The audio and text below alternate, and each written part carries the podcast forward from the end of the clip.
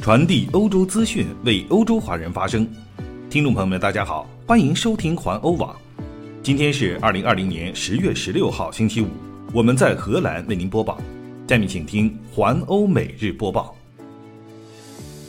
本周四，也就是昨天，超过一半的欧盟国家以及英国给欧洲新冠地图上贴上了红色的标签。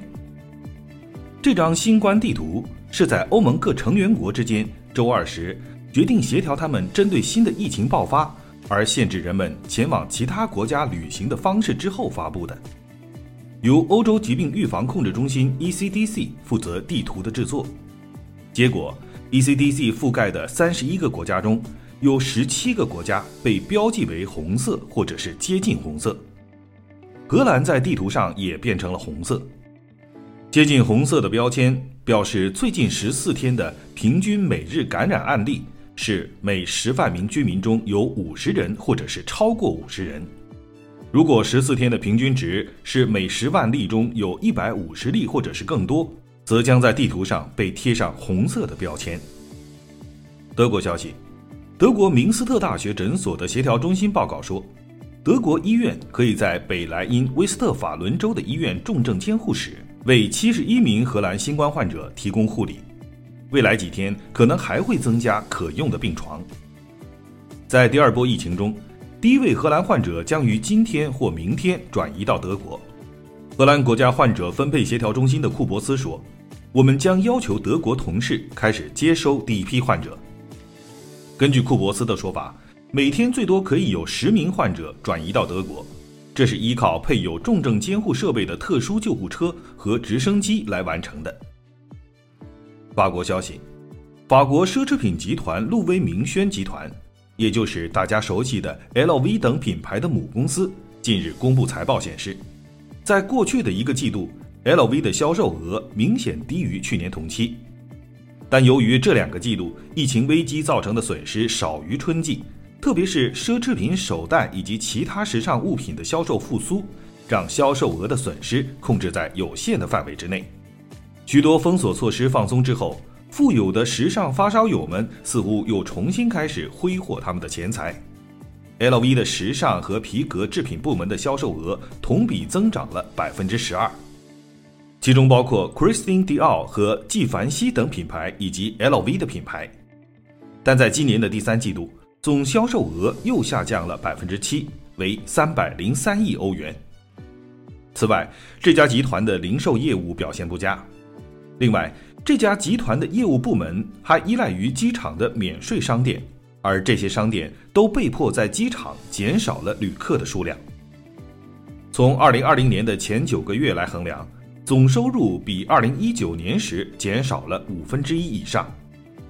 LVMH 公司是一九八七年时装品牌路易威登与明月轩尼诗合并之后而成立的集团公司，而明月轩尼诗则是在一九七一年由香槟酒制造商明月和干邑白兰地制造商轩尼诗实施并购之后而成立的。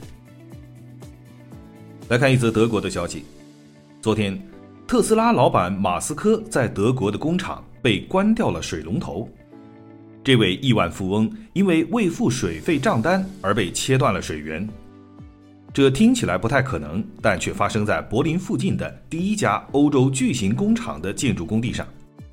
结果，这家汽车工厂的建设被迫暂时停止。这家工厂原计划将于二零二一年七月份开业。据德国广播公司 RBB 的报道，被停水的原因是因为水费账单未付。当地的自来水公司不想公布究竟涉及多少钱和水的数量。一位女性的发言人仅表示，由于这家汽车制造商未能够根据付款提醒采取行动，并且付款的截止日期也已经过去，因此昨天关闭了他们的水龙头。为什么特斯拉不付水费呢？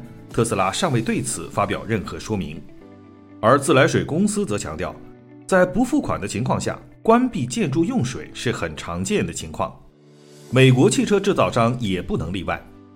另据消息报道，造成停水的金额可能涉及逾期付款一万五千欧元，这对于投资额为四百万欧元的企业，只是一笔微不足道的金额。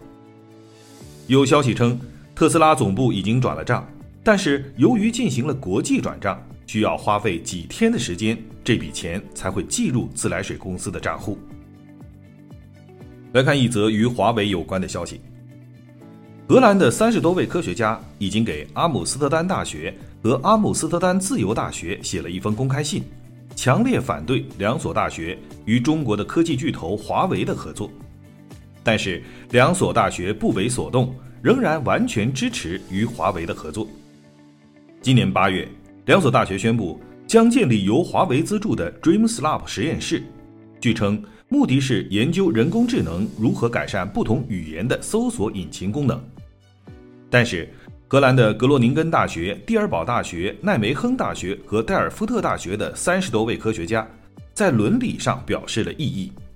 许多阿姆斯特丹大学的教授也签署了这封名为 “Founding Matters” 的集体信件。这些教授说，这种合作令人深感不安。他们称。有证据表明，华为公司在许多少数民族居住的地区建立用于监视的基础设施中发挥了重要的作用。不过，信件强调，总体而言，这不仅仅是针对于中国公司的合作，而是有关在此类合作需要做出正确的决策。两所大学说，他们对这封信很感兴趣，希望与其他大学一起为将来与不自由国家公司的合作提出指南。尽管如此，两所大学仍然完全支持与华为的合作。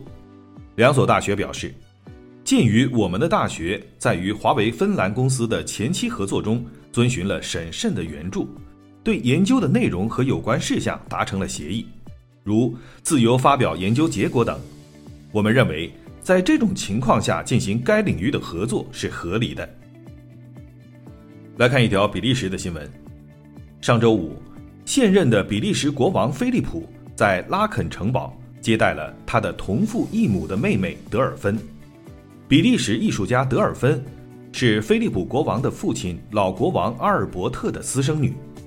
经过了一番诉讼，德尔芬最近被允许称自己为比利时公主。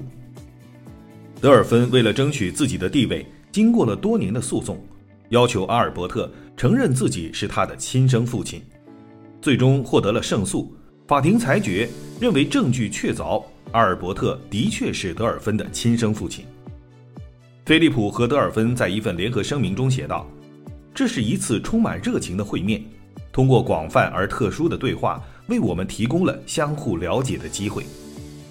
这样的会面估计将不是唯一的一次，似乎仍会继续，因为两人都补充说，这种纽带将在家庭中进一步发展。”由于德尔芬的身世和历史一直是比利时王室的痛点，因此在比利时举行的会面是一则重大的新闻。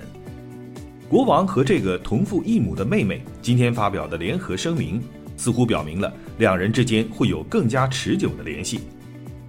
众所周知，老国王阿尔伯特和作为他王后的妻子之间的婚姻虽然有些波折，但仍然能够维持下去。但阿尔伯特与德尔芬的母亲却有着多年的恋爱关系。菲利普和德尔芬的这次见面经历了很长的时间才得以实现。作为王储和国王的菲利普几乎没有行动的自由，也不能干涉此事。而德尔芬投诉法庭要求获得老国王承认的时间，大约与菲利普2013年6月登基的时间相吻合。现在法庭终于做出了裁决。所以两个人才有了接触的空间。以上就是今天的环欧每日播报，我是郑军，期待您每天关注环欧网为您带来的欧洲最新资讯。明天见。